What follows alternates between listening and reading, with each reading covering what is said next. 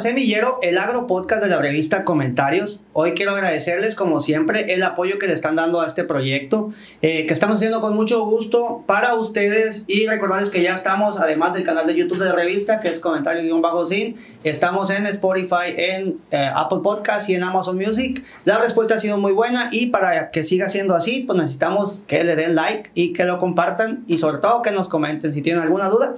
Eh, hoy tengo el gusto de recibir aquí en el estudio de la revista Comentarios al ingeniero Luis Eduardo González, presidente de la Unión Mexicana de Fabricantes y Formuladores de Agroquímicos. UNFAC, bienvenido, muchas gracias por su visita, me siento muy contento que esté aquí desde la Ciudad de México.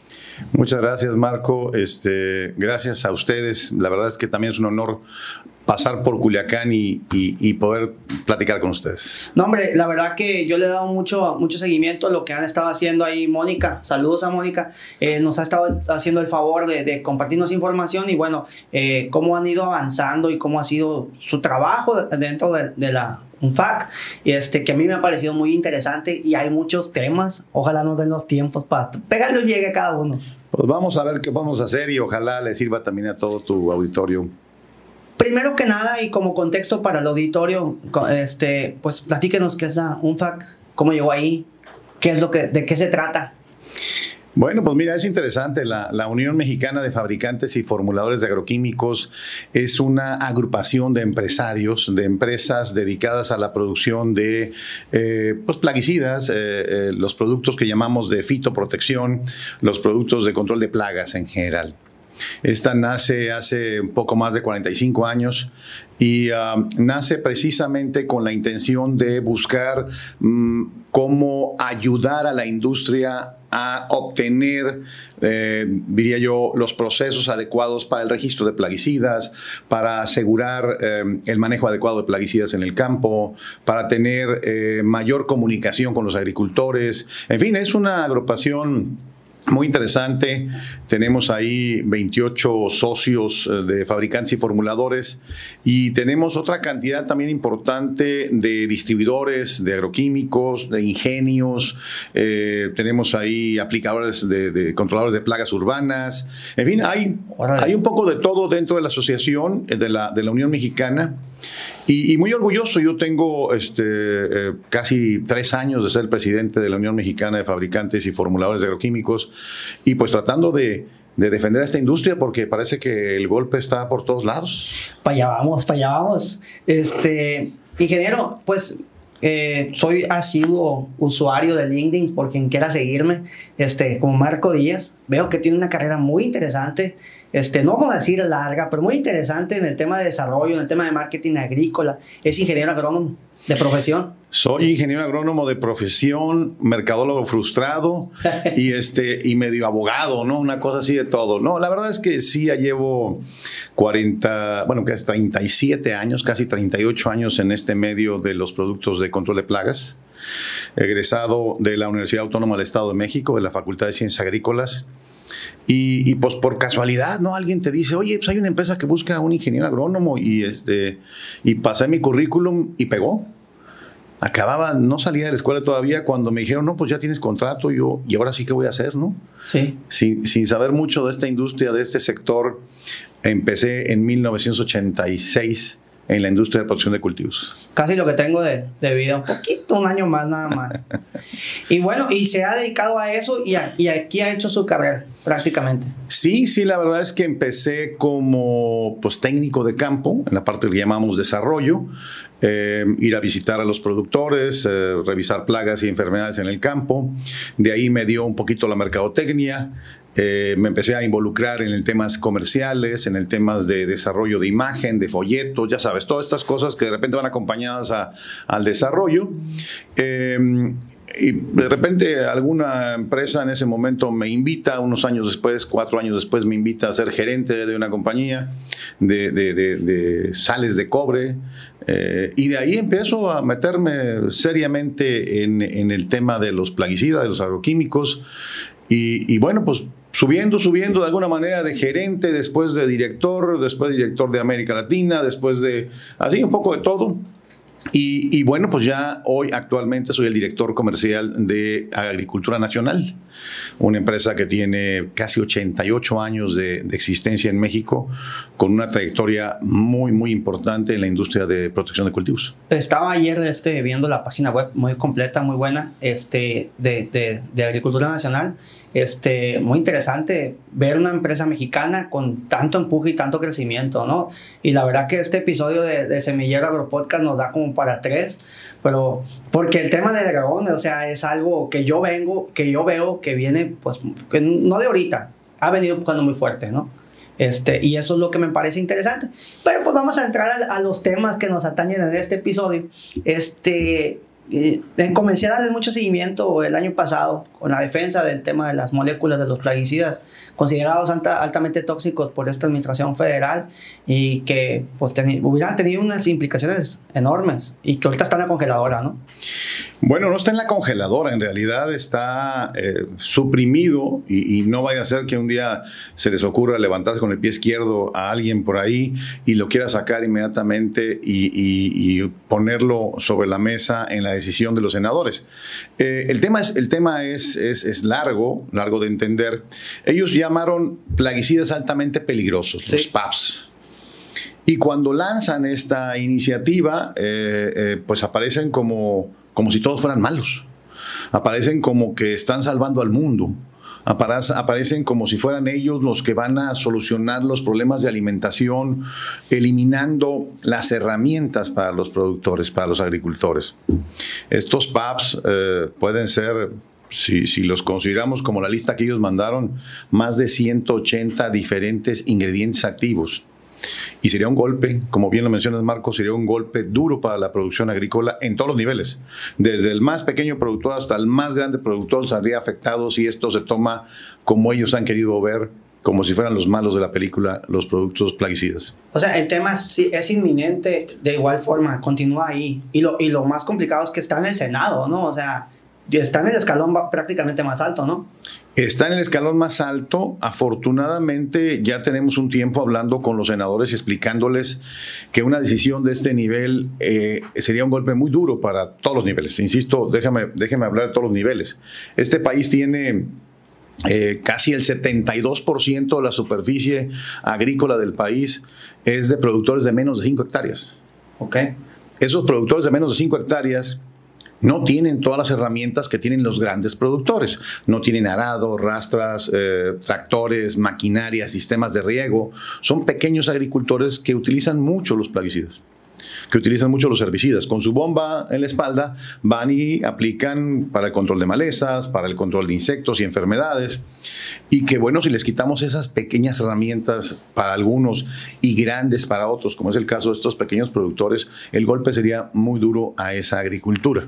Este gobierno está eh, hablando de apoyar al campo está hablando de la autosuficiencia alimentaria.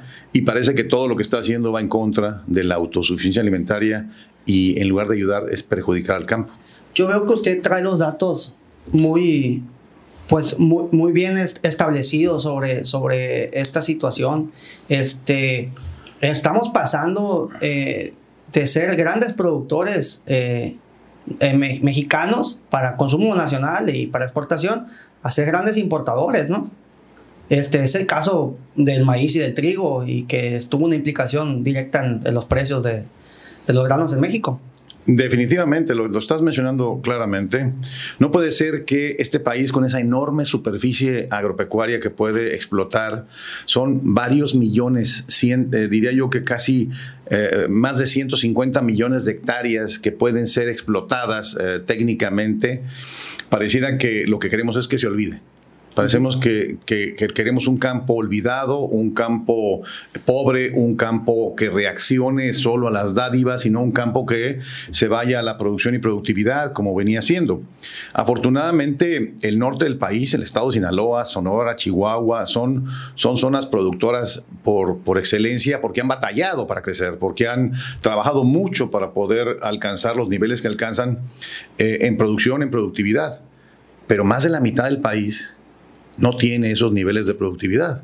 Más de la mitad del país necesita gente eh, técnica en el campo que se apoye a los productores, que se les enseña cómo producir más, cómo utilizar mejor las herramientas del campo, cualquiera que sea, incluso los fertilizantes. Déjame ponerte un ejemplo, Marco.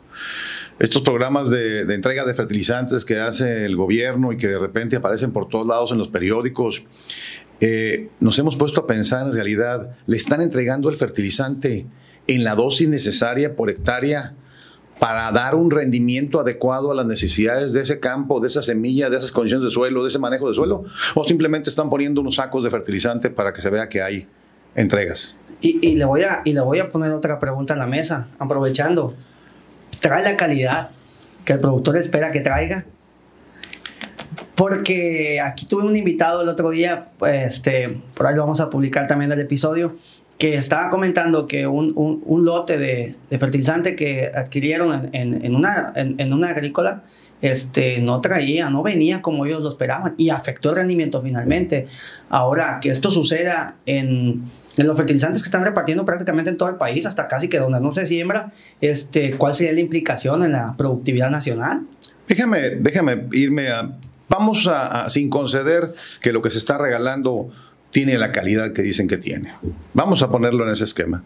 Pero ¿qué pasa con ese pequeño productor que tiene eh, dos hectáreas, muy pequeño productor que tiene dos hectáreas, que los trabaja con asadón, eh, que aplica algunos herbicidas porque no le alcanza el tiempo para todo llevárselo con asadón y machete, y que tiene maíz criollo, y que le rinde 900 kilos por hectárea el maíz criollo y le dieron 200 kilos de fertilizante por hectárea. En teoría, en teoría puede ser suficiente.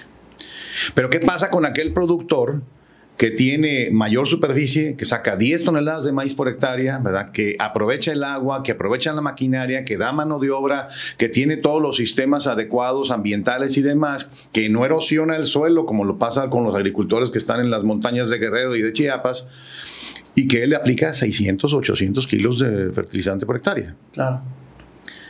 ¿no se estará apoyando a alguien que no va a salir adelante en la producción y dejando de apoyar a quien sí está sacando adelante la producción y la productividad? Volviendo al primer tema que mencionabas. ¿No estaremos entonces empezando a abrir la puerta más a la frontera a la importación de, de maíz, de trigo y de otros granos? Porque estamos olvidando al que sí produce dándole supuestamente una dádiva eh, eh, que le va a ayudar a producir al que no alcanzar. Acuérdate que estamos hablando de autoconsumo. Y el autoconsumo es mis 900 kilos para mí, para mi familia, para mi hermano, para lo que sea. Para un coche y se acabó. Ahí está, ahí está, nada más, ahí se va a quedar. Pero mientras el cerro tiene 45 grados y lo que llueve ahí se va a erosionar y se va desapareciendo, es como decía mi padre hace algunos años, las piedras en los cerros crecen. Sí, señor. Porque hay erosión. Tienen toda la razón. Aquí hay una, un organismo que se llama Fábricas del Agua. Tengo el orgullo de ser el secretario. Fábricas del Agua eh, reforesta la cuenca de la presa Sinaloa, que es la más vieja del estado de Sinaloa. Este, eh, tiene, una, un, tiene un asolvamiento muy grande. ¿Por qué? Por la erosión que se creó arriba, este, por diversas actividades que se hacen desde la tala hasta la siembra eh, o la ganadería. Y, bueno, este, este tema termina impactando en el valle, ¿no? Porque al asolvar la presa, eh, la capacidad de almacenamiento de agua pues también disminuye, ¿no? Eh, entonces, eh, hablando de este asunto de los fertilizantes, desde mi experiencia, desde lo que yo vi aquí en Sinaloa, se entregó a muchos productores con base en un padrón que no sé de dónde lo sacaron, un padrón del bienestar. a muchas personas que no son productores lo vendieron lo vendieron y este y a quien lo compró, yo sigo yo sigo pensando en este riesgo, a quien lo compró vendrá el fertilizante con la calidad que, que esperan que la traiga, ¿no? y ahí se puede afectar directamente la productividad y es un tema preocupante, ¿no? Es un tema preocupante porque confían posiblemente en quien se lo regaló y lo que están aplicando no tiene las condiciones. Sería uno de los temas. La otra es efectivamente, la mayoría de ese fertilizante se vende se vende porque además cuando llega, llega tarde. Exacto. Cuando ya pasó el ciclo eh, en, el, en, el, PBE del centro del país, que están sembrando en mayo y en junio les llega a finales de julio, pues ya aplicaron lo que tenían que aplicar. ¿Qué hacen con él? No lo van a guardar, lo venden. Sí. Entonces hay una cadena ahí de venta de productos y de insumos en el campo regalados por el gobierno que, bueno, este, finalmente no está llegando. ahondaríamos mucho en, el tema. Este, y, hablando de este, volviendo al asunto de, las moléculas de, esta iniciativa de ley que está, que está ahí, este, una de las implicaciones es que los costos de producción podrían, podrían incrementar.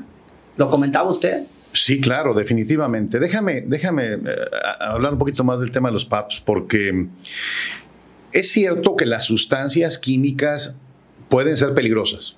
Claro.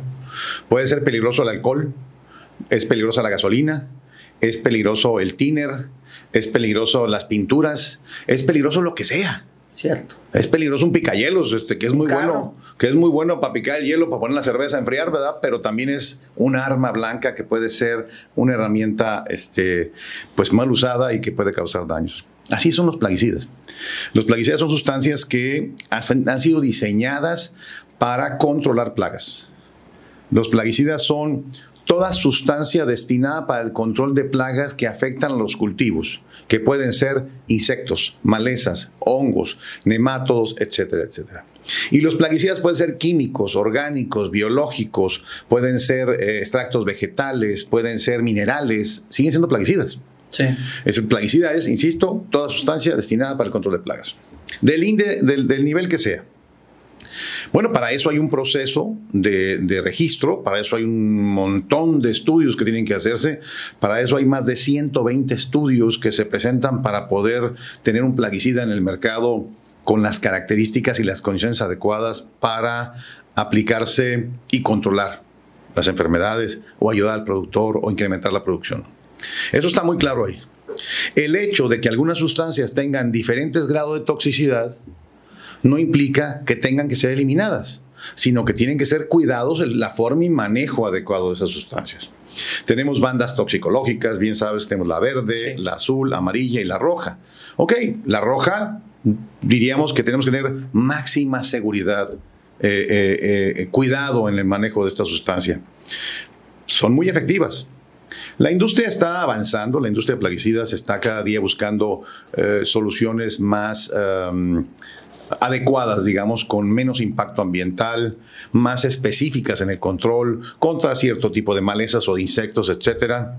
Antes teníamos sustancias que mataban todo. Claro. Que eran todólogos, ¿no? Que era casi, casi fungicida, insecticida, herbicida junto. Hoy no, hoy sustancias muy específicas.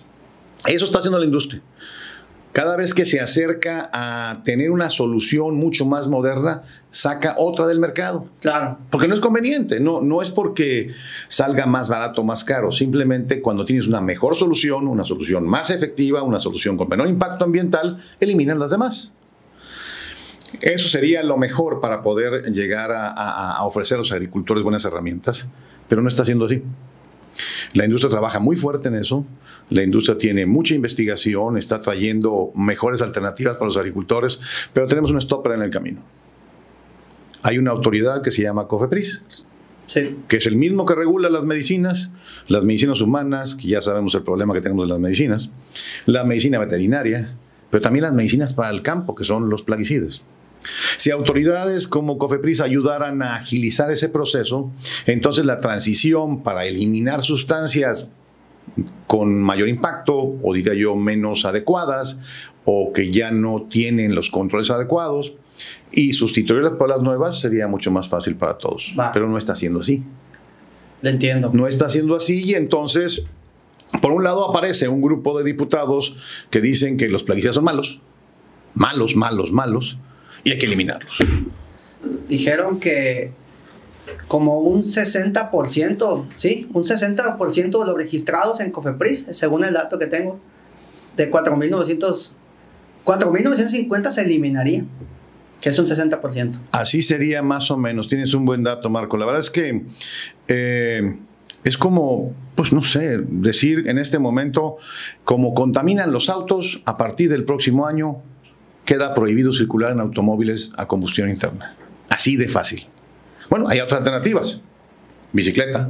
Claro. O los autos eléctricos. Costosos. Costosos y no hay suficientes. Lo mismo pasa con los plaguicidas. Si los eliminamos de esta manera, sin tomar en cuenta las necesidades del agricultor, el golpe económico puede ser muy grande. Y hay otro golpe que de repente no lo vemos, que es el golpe que bien mencionaste hace un momento con respecto a la importación de productos alimenticios. Nuestros vecinos del norte usan esos plaguicidas. Claro. Usan glifosato, usan clorpirifos, usan muchos productos. Nuestros vecinos del sur, Brasil y Argentina también los usan. Nuestros competidores en China también los usan. Altamente productivos todos. Altamente productivos. Y entonces en ese momento dirías, ah, en México queda prohibido. ¿Qué vamos a hacer? Encarecer el costo del cultivo, dejar de ser competitivos y mejor importamos. Eh, comentaba, ingeniero, eh, tan solo en el tema de, maíz, y como le decía, según mis fuentes, que es, en este caso es la, UNFAC, eh, el costo de producción del maíz se incrementaría entre un 200 y un 300%, y en caña, de caña de azúcar un 200%. Eh, eh, la transición es, carísima y aparte sería lentísima. Eh, no el, no, el costo de producción, sino el costo de control de plagas, ¿no? sería para ponerlo en el contexto que, corresponde. Es decir, pasar de 1.500 pesos en algún estándar de producción de maíz, de control de plagas, malezas, insectos, o lo que sea, podía ser a más de 3.000 o 3.500 pesos.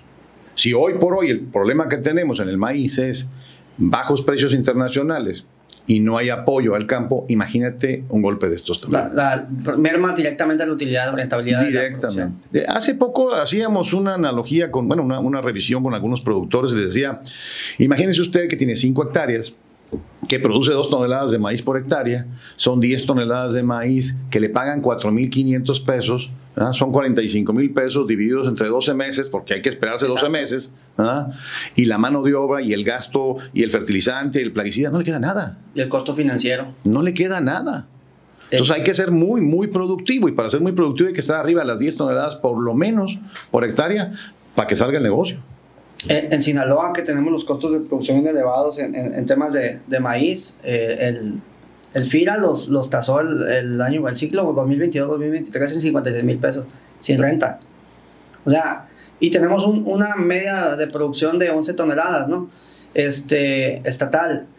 Pero aún así las cuentas están muy cerradas o, de a tiro no dan, pues. Y, y, en este ciclo agrícola, hoy es 3 de agosto, ¿no? Estamos grabando el 3 de agosto.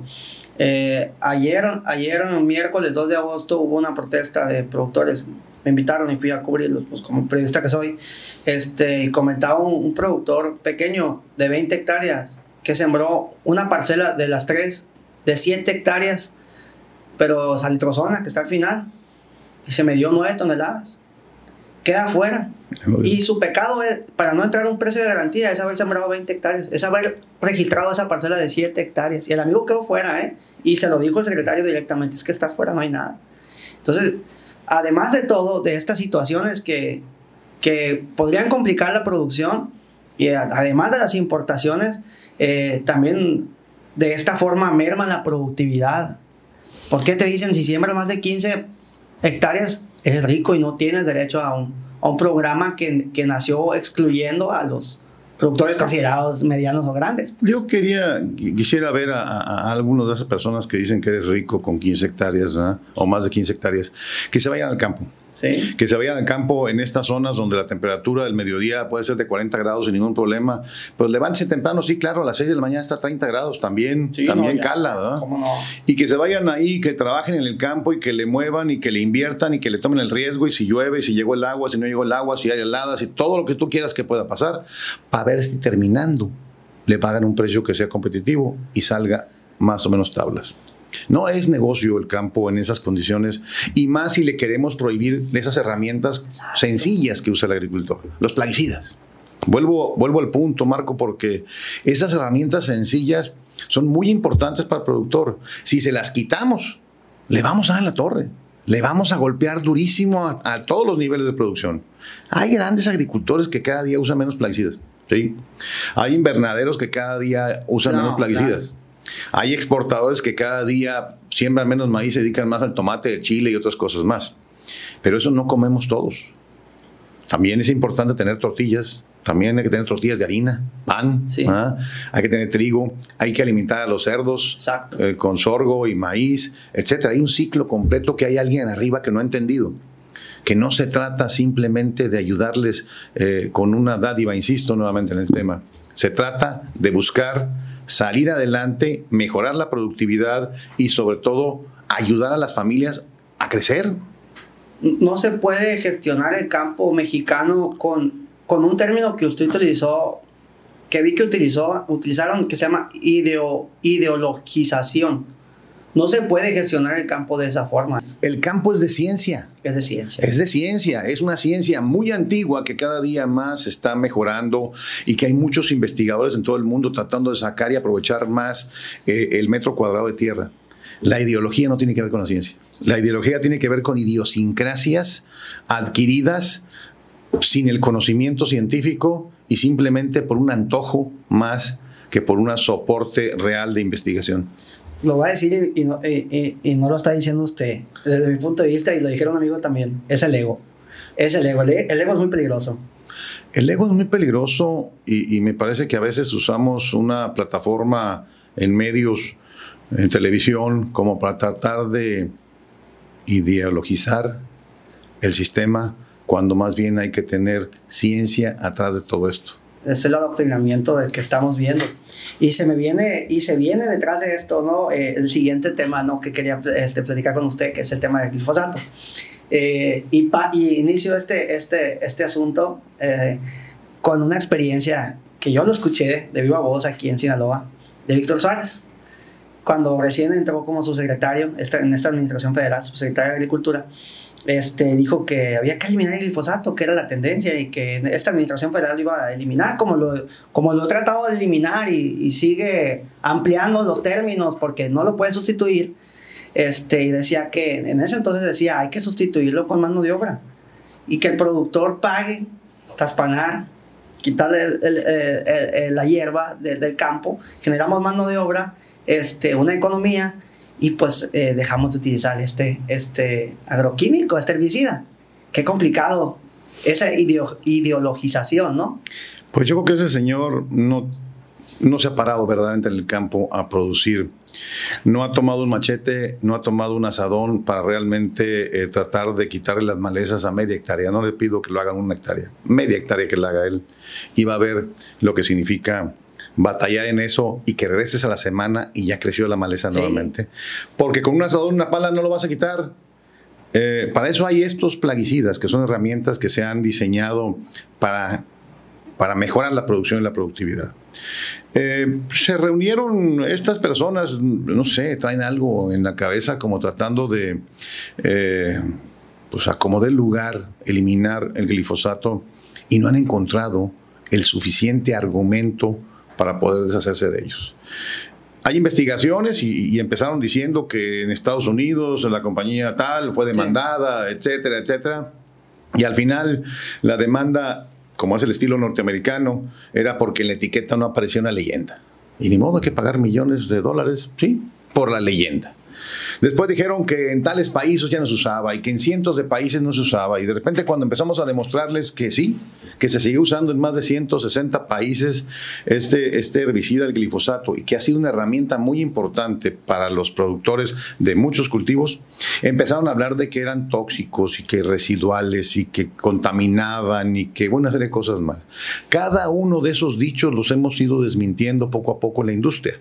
Déjame decirte que apareció por ahí eh, el hecho de que los mantos acuíferos, en específico los cenotes en la península de Yucatán, tenían residuos de glifosato. Sí me tocó leer. Ah, bueno, pues se le pidió la información a la Conagua, a la institución que, que, tiene que dar información sobre la contaminación del agua y la respuesta de Conagua no se encontraron residuos de glifosato. Y está por escrito en una respuesta oficial.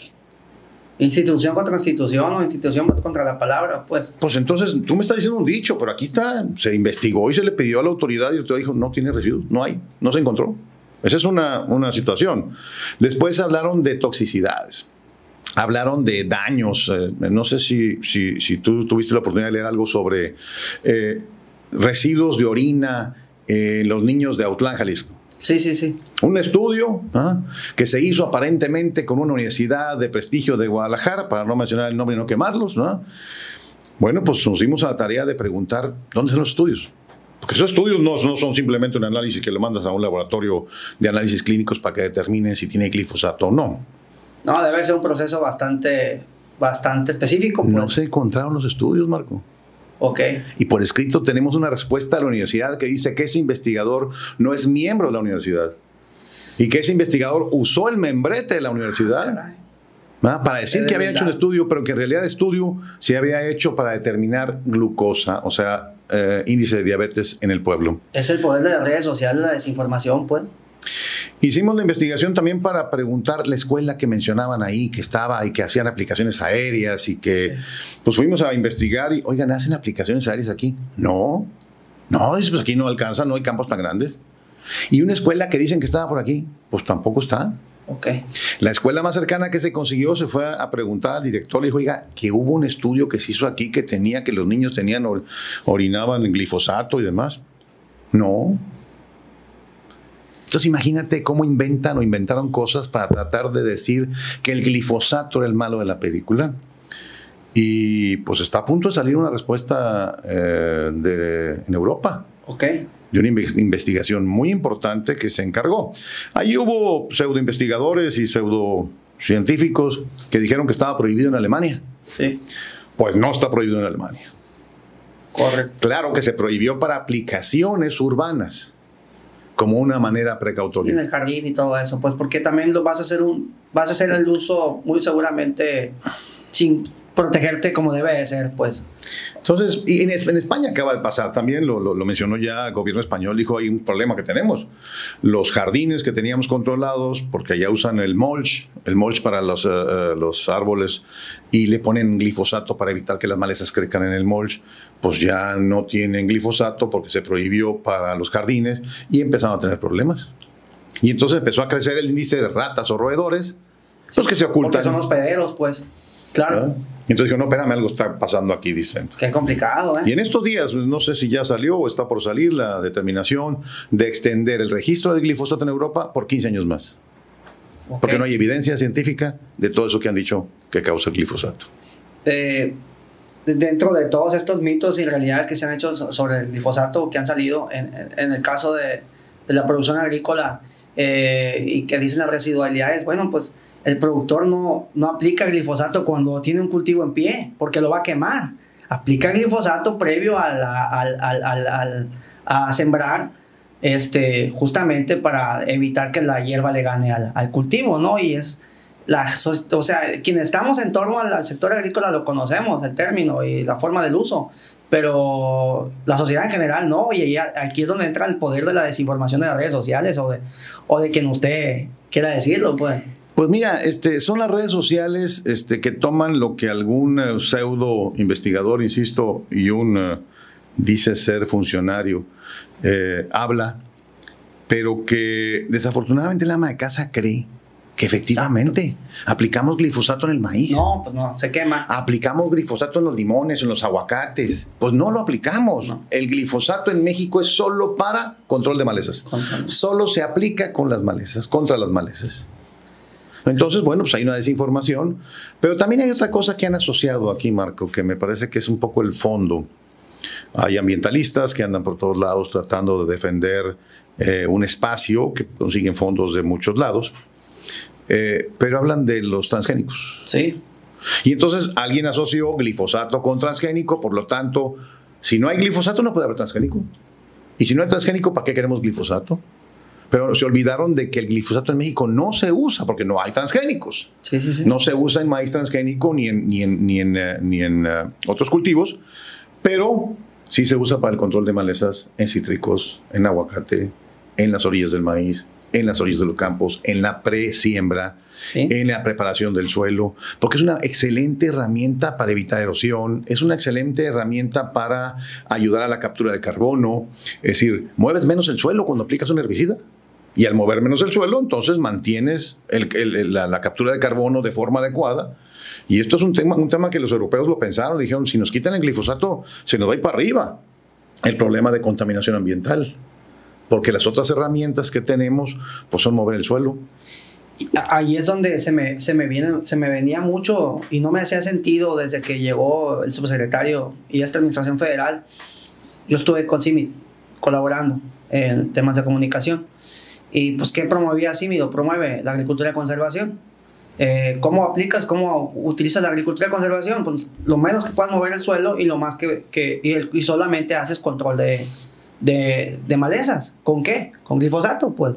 Entonces, es, este, estas cosas que no me hacen sentido sobre la producción en, en México y, y para dónde le estamos tirando, pues parece que la tendencia de producción de alta productividad eh, mundial va para un lado, pero México, en, cuanto al gobierno, vamos para otro lado, pues. Mira, mencionaste un tema que es, que es, eh, que es claro. Allá por los años 80, 86 más o menos llega a México esta ciencia de la labranza de conservación, la cero labranza. Lo que en Estados Unidos es no tillage o, o tillage eh, por el cero, digamos, ¿no? ¿Qué es eso precisamente? No mover nada. Y la gente dice, es que van a usar más plaguicidas. No, no, no, no, no. Cuando no mueves nada, la materia orgánica cubre el suelo, evita la salida de malezas y las pocas que salen las controlas con un herbicida total como glifosato. Cuando no mueves nada, la gente decía, es que tenemos que mover el suelo para que los insectos este, salgan y los pájaros se coman. No, no, no. Adentro se empieza a hacer un microclima especial, una alta temperatura a esa altura del suelo, que descompone la materia orgánica y hay larvas que no sobreviven ahí. Y después de eso, en la descomposición de la materia orgánica, pues tienes nitrógeno, fósforo, potasio, azufre y otros elementos importantes que son importantes también en la, producción. Si eso realmente desde 1986, que hubo varias instituciones que lo estaban haciendo, el CIMIT fue uno de ellos, que bien mencionas, lo siguieran haciendo intensivamente, hubiera cambiado muchas cosas. Pero no, no les interesa realmente. No están pensando en la mejora del suelo, no están pensando en la estructura del suelo, están pensando en el tema mediático del sistema de los próximos seis años y ya. La ideologización. Vi la película de la de Rayo Archuleta, este, eh, Kiss the Ground. Este, ¿cómo, cómo, ¿Cómo nos hace falta un Instituto Nacional de, de Suelo, ¿no? En México. Pues mira, ya lo había, y, había mucho cuidado, o sea, se estaba creciendo en ese sentido, pero de repente desmantelan todo. De repente le quitan todo, le quitan al Instituto del Agua, al del Suelo, oh, al de Nutrición o Fertilizantes, al de... a todo le quitan. Es decir, porque, porque no saben las necesidades del campo verdaderamente, y no solo el campo, el suelo. El suelo está por todos lados, es importante en todos lados. Eh, déjame, mencionaste hace un momento un tema muy interesante que tenía que ver con, con la la ayuda al agricultor en materia de manejo del suelo. Si le ayudáramos, usaríamos menos fertilizantes, ¿eh? usaríamos menos plaguicidas, incrementamos los rendimientos, aprovechamos más el agua, evitamos la erosión, evitamos el asolve de las presas, que es carísimo tratar de asolvarlas. Una presa vale cientos o miles de millones de dólares hacerla. Sí, sí, sí, sí. Y la podemos destruir porque a alguien se le ocurrió talar el monte, y no ayudarle al productor a mejorar sus sistemas de producción. Lo, lo, también lo que nos va a costar como país reconstruir todas estas instituciones, como bien lo mencionaba, como el Instituto Mexicano de Tecnología del Agua, ¿no? el IMTA, que traía muy buenas investigaciones, con agua, que también traían varios programas muy interesantes, este, que pues ya, ya no los tenemos y les ha bastado cuatro años, ¿cuántos? Casi cinco años para deshacerlos, ¿no? A veces criticamos los gobiernos que regalan. Déjeme, hubo gobiernos en este país que regalaron invernaderos. ¿no? Sí, sí. Y fue un programa de, invernaderos por todo el país. Y uno decía, ¿para qué tantos? Bueno, pues de mil, cien pegaron. Entonces el productor empezó a saber cómo manejar invernaderos. Otros no, porque no tenían vocación o no les interesó. Sistema de riego fue lo mismo. En sistema de riego también había apoyar a todos los productores para meter sistemas de riego, entubados, goteo, aspersión, eh, etcétera, etcétera. Y algunos se rescataron. Pero cuando se suspenden todos esos programas, todo eso se va a la basura. Y entonces el productor pues no tiene apoyos y empieza a perder, a perder, a perder otra vez lo poco que había ganado. Sin esos programas, muy seguramente eh, regiones como Bajío, regiones como Altos de Jalisco, Ciénega no fueran, propio Sinaloa no fueran tan productivos como lo son actualmente. Todos esos apoyos le sirvieron a los productores para apostarle a tecnologías, crecer la productividad y generar economía, ¿no? empleos. Definitivamente. Eso, esos programas dieron una apertura a conocer un sistema distinto para el manejo del suelo y el agua y para mejorar la producción y productividad. algunos funcionaron, otros no, pero bueno, así es. Lástima, si no le damos la oportunidad al campo en este momento, la cosa puede poner peor. Eh, ingeniero, ¿estamos preparados para producir sin, sin glifosato? El costo va a ser muy alto. El costo, el costo ya se dio, porque cuando empiezan estas iniciativas y, estas reglas y empiezan a prohibir la importación o a restringir la importación de glifosato, pues empieza a escasear. Y cuando escasea, lo poco que hay sube de precio. Entonces ya el productor ya empezó a sentir como que ya no es el glifosato que costaba 80 pesos, ya cuesta 160, 100 y feria. Entonces ya, ya le duplicamos el, el costo al agricultor. Por un lado. Por otro lado, las otras herramientas que quedan para sustituir al glifosato son muy caras. Sí hay, claro que hay herramientas adicionales, hay otro tipo de moléculas, otro tipo de herbicidas, pero que no dan el mismo control. La eficiencia de glifosato estriba en que no es selectivo. Controla hoja ancha, angosta, semileñosas, incluso leñosas, con rizomas profundos. Es decir, tenemos resultados de evaluación de glifosato que ha controlado pastos con más de dos metros de profundidad las raíces. Okay. Pues, claro, con las condiciones adecuadas de aplicación y momento controlas eso. Hay otros herbicidas que son muy efectivos, pero son superficiales. Penetran 15 o 20 eh, centímetros en la tierra y el rebrote es mucho más rápido. Entonces la eficiencia no va a ser como tal y el costo es más para arriba en el caso del agricultor.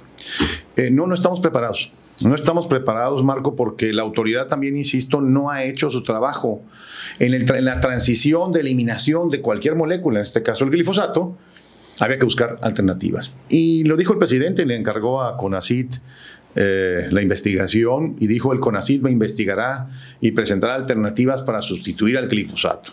En ah, la industria, en la industria nos pusimos atentos para decir, aquí está el premio Nobel en la agricultura y en la producción de alimentos a nivel mundial, porque que lo descubra, y si lo descubre un mexicano como el CONACIT, como decían, ya salvamos al mundo.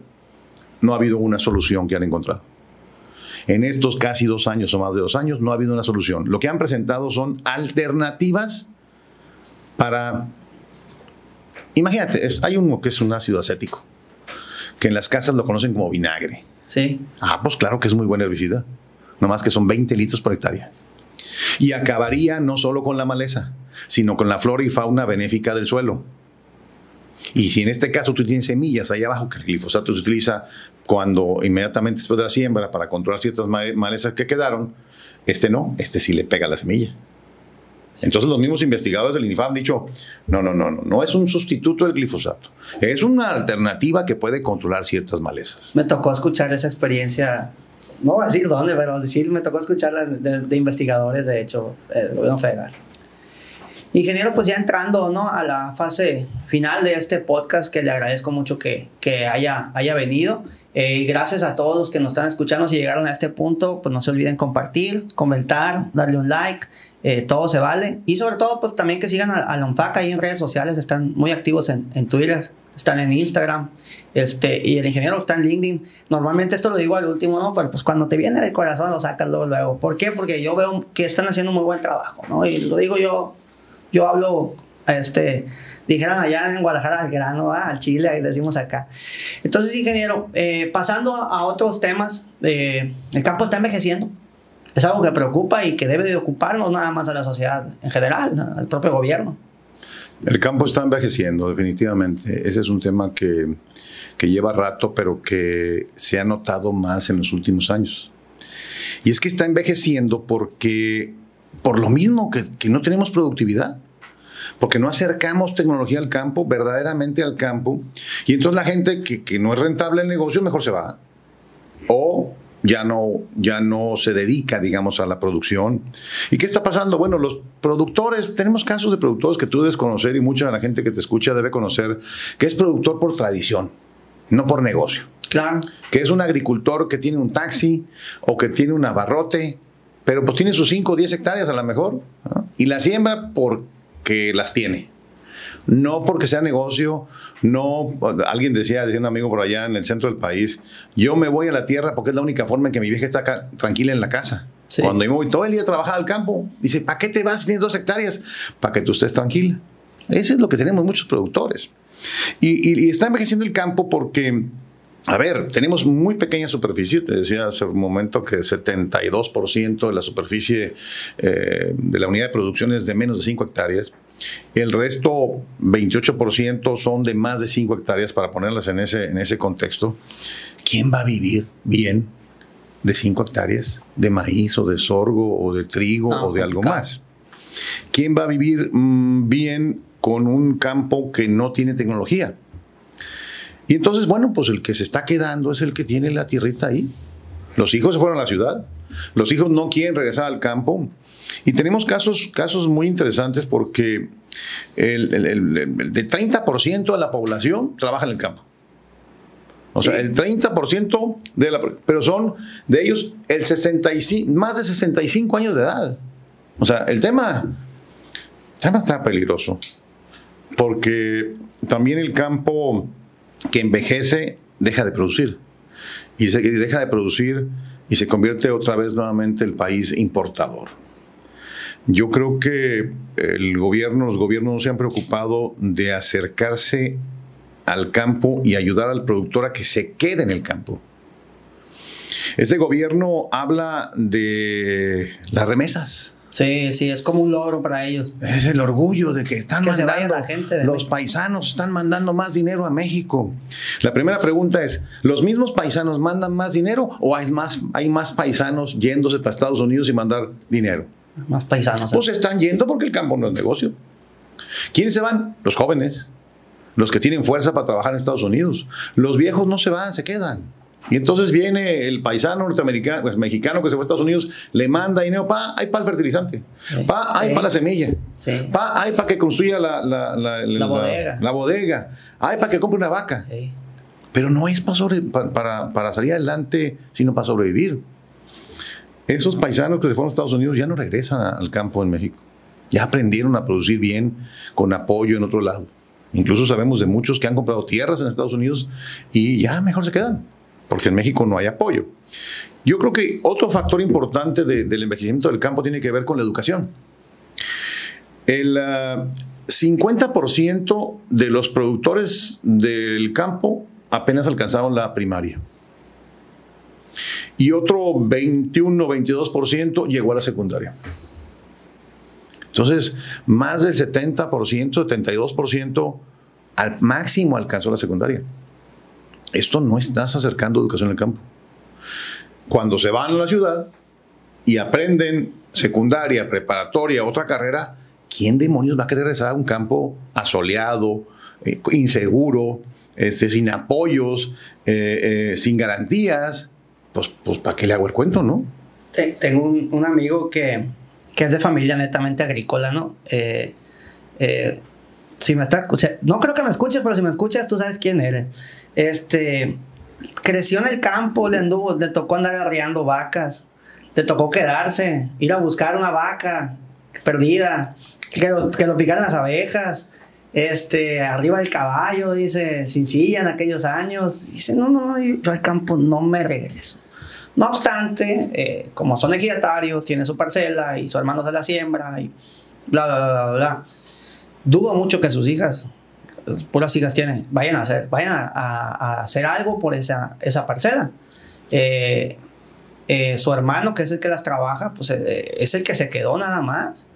qué complicado, pues, porque mi, amigo en este caso es licenciado, su hermano, su hermano creo que no estudió, pero entonces para la generación después de ellos ya no es sexy, dijeran, dijeran por ahí, ya no es sexy el campo, ya no es llamativo el campo, pues. Ya no es llamativo el campo. Y, déjame ver, el caso de, ustedes en, Culiacán tiene una gran ventaja. Que aunque, que aunque el, joven no se ha metido al campo, se ha metido a ser agroempresario. Claro. ¿Ah? Entonces dice, bueno, mi padre se metió al campo, hizo crecer la finca, eh, la huerta o el empaque, lo que sea. Yo ya me fui a ser administrador, tengo una grower o tengo una, una este, comercializado en Estados Unidos, produzco, compro, vendo, sigo siendo empresario del campo. Sí. Esto es lo malo que de repente algunos gobiernos están viendo. ¿no? Pareciera que el, que el empresario que gana dinero está mal. Entonces hay que mantenerlos ahí abajo. Pues por eso está haciendo viejo ese campo. El de acá está siendo joven. El de acá tiene tecnología, el de acá tiene ingenieros, licenciados, administradores, abogados metidos en el campo. Fiscalistas. Fiscalistas metidos en el campo. Y el de allá, el de allá es el que se está haciendo viejo. Y otro tema que le está sucediendo al campo es que el famoso reparto de la tierra, los ejidos, pues ¿qué seguridad tiene la gente de invertir en una tierra que renta? Mejorar el suelo, sistemas de riego, infraestructura y demás. Si cualquier momento te dicen, no es tuya, con permiso, adiós. ¿Qué es lo que está sucediendo en este ciclo? No. Entonces la gente cree que, ah, pues la tierra es mía, por eso, pero para trabajarla yo tengo que mejorarla y mejorarla y mejorarla y hago un contrato con 10 años o con 15 años contigo. Pero después se juntan todos y me la quitan. Entonces mejor no me meto. te la dejo a ti. ¿A quién? Pues a ese señor que ya no ha trabajado durante varios años y se está haciendo viejo el campo. O a la señora viuda. O a los hijos que ni siquiera viven en el rancho. O sea, eh, eh, y eso es una realidad que yo estoy seguro que nada más se vive, en- que no nada más se vive en Sinaloa, se vive en todo el país. En todo el país. Y, y decía por ahí este, un dirigente amigo mío, se castiga la productividad, se, se- se castiga con esquemas exclu- excluyentes a, a medianos productores este, por, por rentar. Hay una gran diferencia. Hay tenedores de tierras y hay productores. ¿no? Y es lamentable que, que se hagan estas políticas, que ni siquiera son políticas públicas, son ocurrencias. Pues. Ocurrencias. Y que se esté mermando la productividad. Y lo decía este dirigente. Oye, en todo caso, este, eh, en el siguiente ciclo en Sinaloa nada más se van a producir 2 millones de toneladas. ¿Por qué? Porque 4 millones de toneladas quedaron fuera del precio de garantía. Cuidado, cuidado, porque entonces ahí sí se viene el incremento del precio de los granos, el, el- el incremento del precio de, de la proteína animal, el incremento al, al- al precio de la tortilla, que es el alimento base o básico del mexicano, y, y nos convertimos en grandes importadores.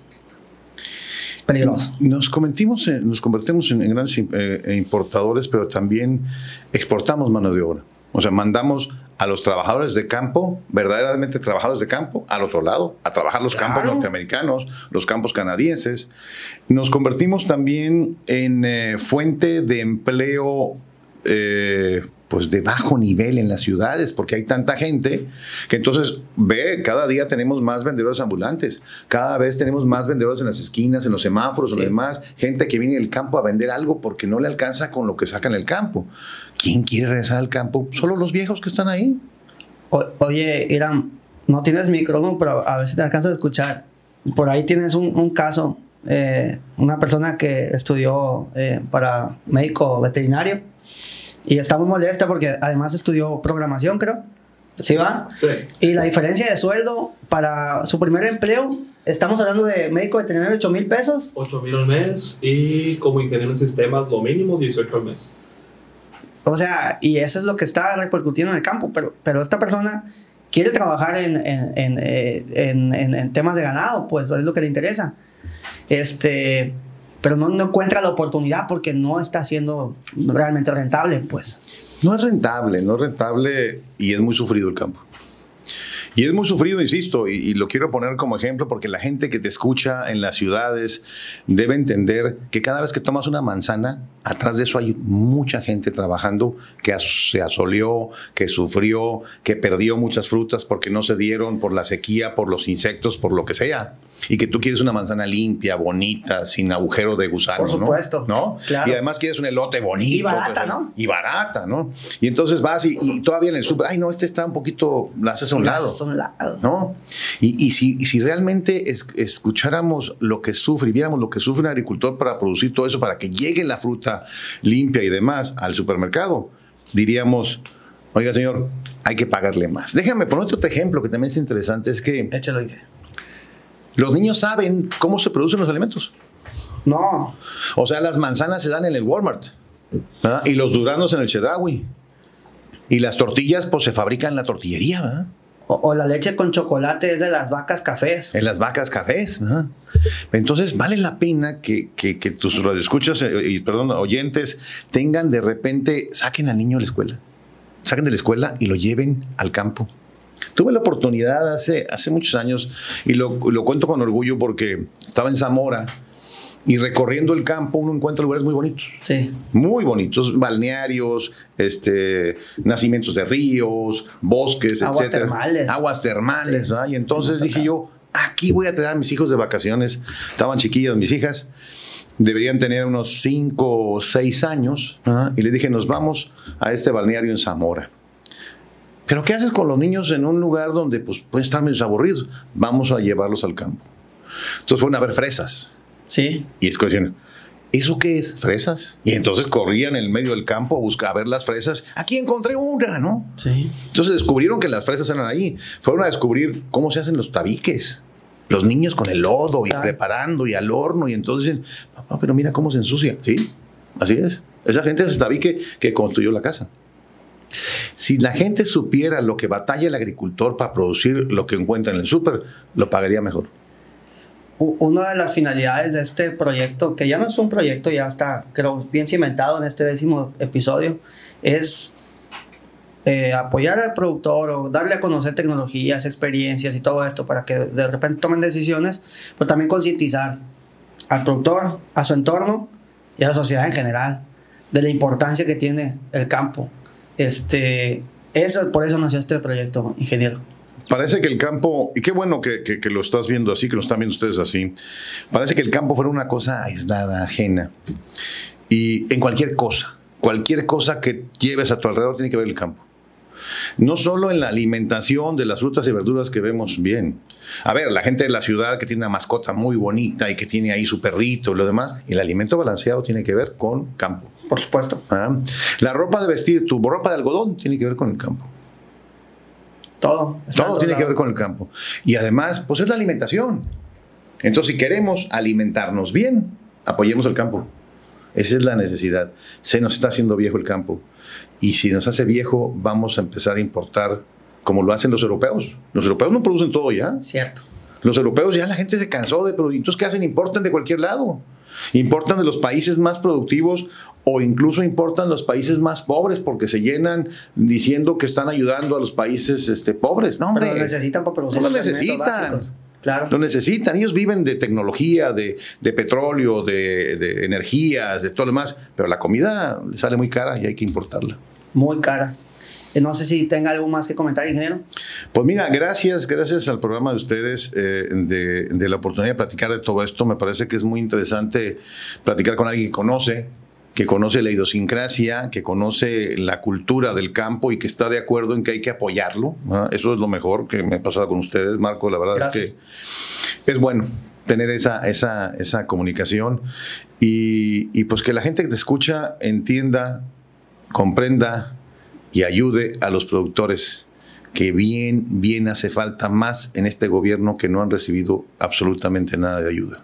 Bueno, muchas gracias, ingeniero, este, por, por asistir a esta invitación aquí en Semillero Agro Podcast. Gracias a todos los que nos escuchan, este, al equipo de UNFAC, que están haciendo un excelente trabajo con los temas de difusión. Creo que es muy importante lo que están haciendo. Este, solo una última pregunta. ¿Cómo respondería a este argumento de, de mucha gente en redes sociales, eh, cuando dicen que si no es negocio, que siempre es otra cosa. Si no es negocio, que siempre es otra cosa. Mira, la verdad es que si no es negocio, no va a ser negocio ninguna otra cosa. La agricultura es parte importante de la esencia de, la, de cualquier país. Dar de comer es lo más importante en cualquier país. Si no somos capaces de dar de comer a nuestro pueblo, la cosa se va a poner más difícil. Las grandes guerras se han dado también por comida, por compartir tierras. Si no sabes producir, ¿qué haces aquí? Dedícate a otra cosa. vamos a ver si es cierto que sobrevives. A ver si luego les decimos coman otra cosa. Exactamente. No, está bien, hay plástico, coman plástico. ¿Eh? Eso está bueno, eso va a durar roto. Coman internet. Coman internet. ¿ah? Bueno, muchas gracias, ingeniero eh, Luis Eduardo González, es este presidente de la UNFAC. Eh, también gerente comercial de, de la empresa mexicana Agricultura Nacional, Dragón. Eh, gracias a todos los que nos escucharon en este décimo episodio. Gracias a mi canal Irán Martínez por acompañarme en la producción de este, de este gran proyecto. Compartan, comenten y ahí estamos. Su amigo Marco Díaz, ingeniero Luis Eduardo. Saludos, ahí estamos.